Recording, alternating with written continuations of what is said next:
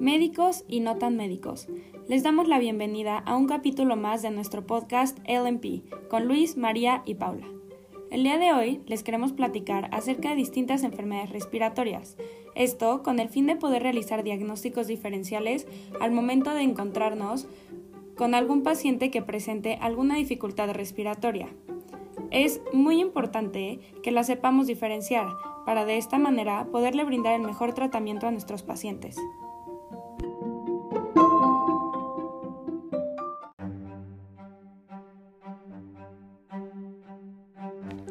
Hola Pau, yo voy a hablar acerca de la influenza. La influenza es una infección viral aguda de las vías respiratorias, altamente contagiosa, que puede afectar la mucosa nasal, faringea, bronquios y en ocasiones hasta los alveolos pulmonares.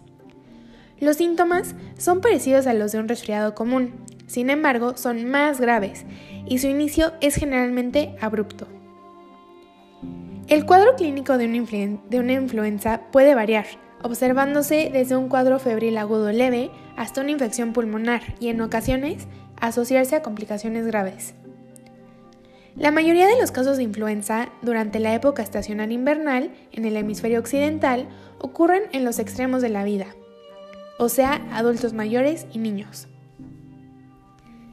La enfermedad frecuentemente requiere atención médica y hospitalización en grupos de riesgo.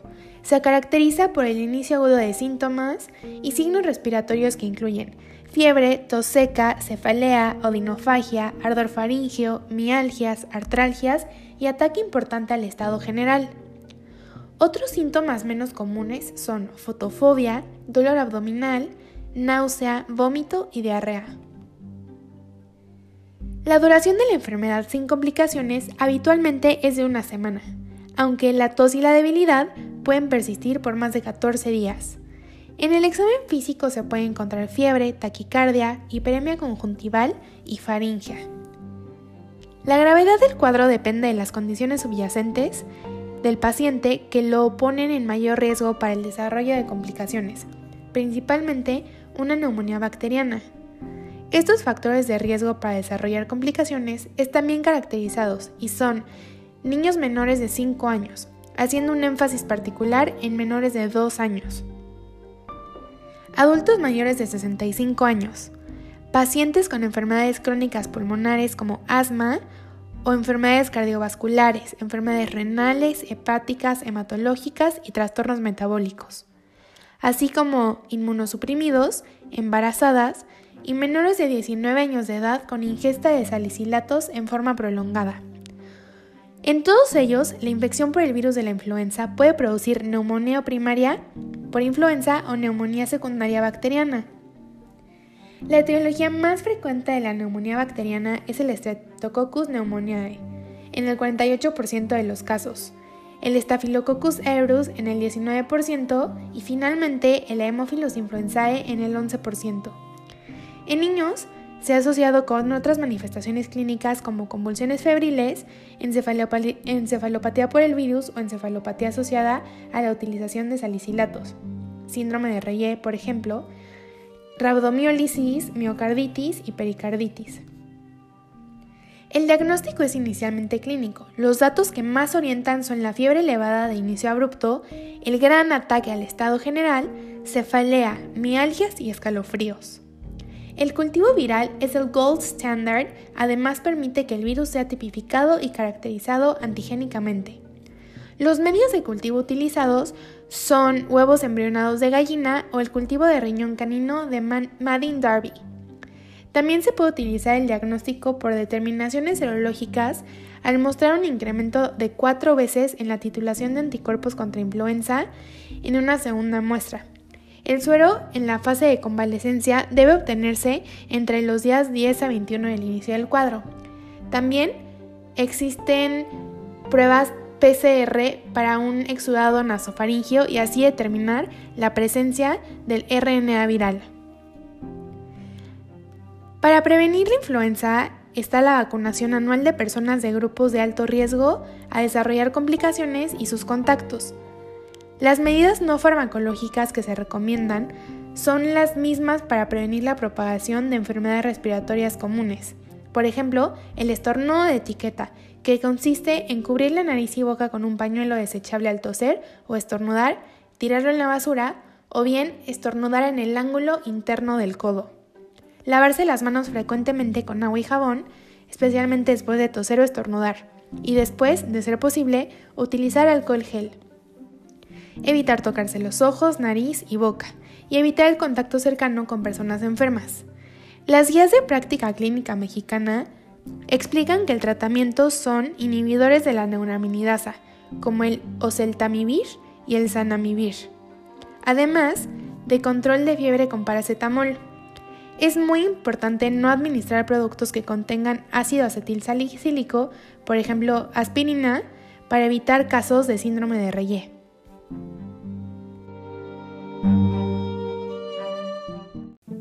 María, qué interesante todo lo que nos contaste acerca de la influenza.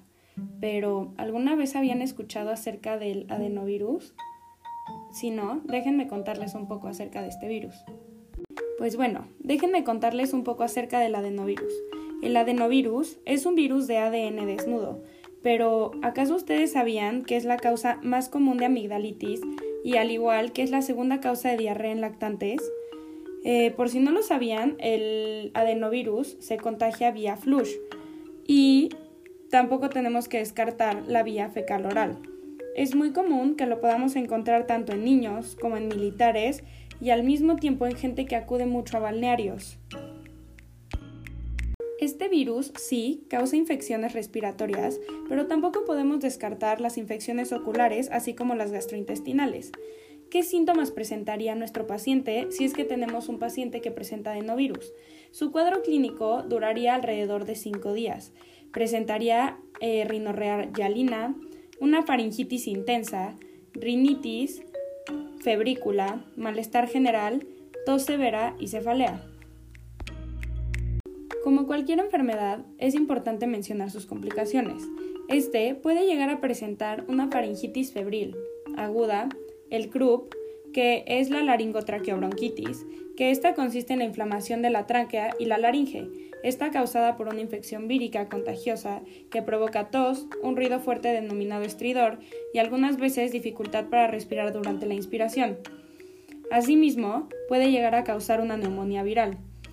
Estas complicaciones se pueden presentar debido a desnutriciones, a pacientes que presentan asma, alguna inmunosupresión, etc.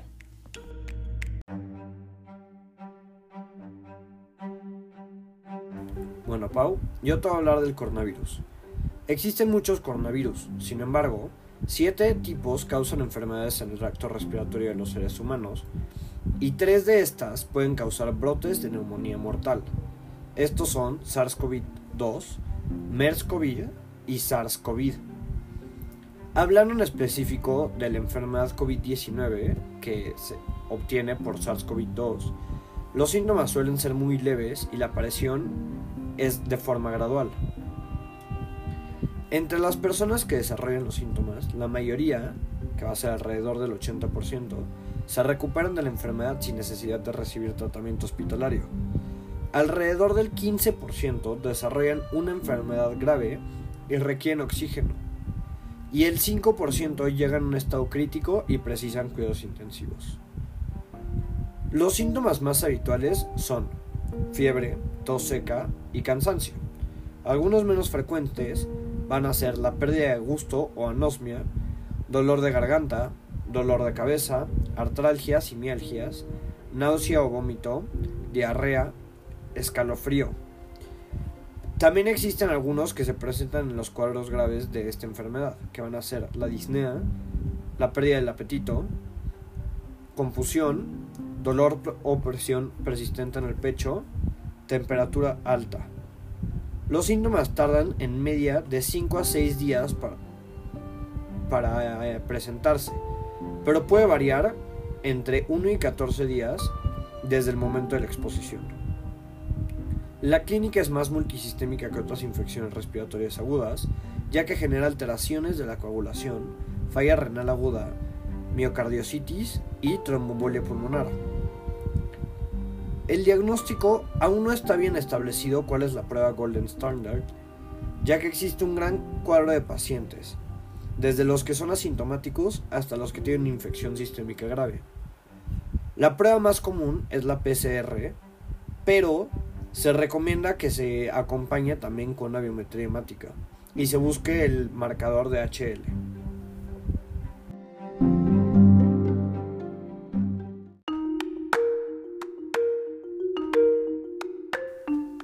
Qué interesante todo lo que nos contaste, Luis.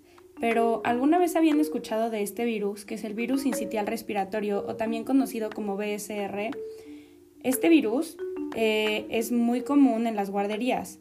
Este puede causar infecciones agudas y mortales de las vías respiratorias superiores, ya sea en lactantes o en niños. ¿Cómo se contagia? Vía flush, pero al mismo tiempo se puede contagiar por fomités. Por si no saben qué es un fomité, es un objeto inanimado el cual puede contener el virus. Al mismo tiempo, por contacto directo, y en invierno es cuando más se puede presentar. Pero no se puede descartar la presencia de este virus durante todo el año. ¿Qué presentaría nuestro paciente? Su cuadro clínico sería de una rinorrea abundante, con rinitis, tos, estertores, que estos son ruidos chasqueantes o burbujeantes en los pulmones al inhalar, eh, disnea, cianosis o fiebre. ¿Por qué se presentan estos estertores? Esto se presenta debido a que en este virus se forman tapones de material necrótico, mucosidad y fibrina en las vías aéreas, las cuales van a obstruir estas vías. Puede tener ciertas complicaciones como cualquier otra enfermedad, como puede ser neumonía o bronquitis, y su tratamiento puede ser sintomático o con la administración de ribavirina o el apoyo de oxígeno.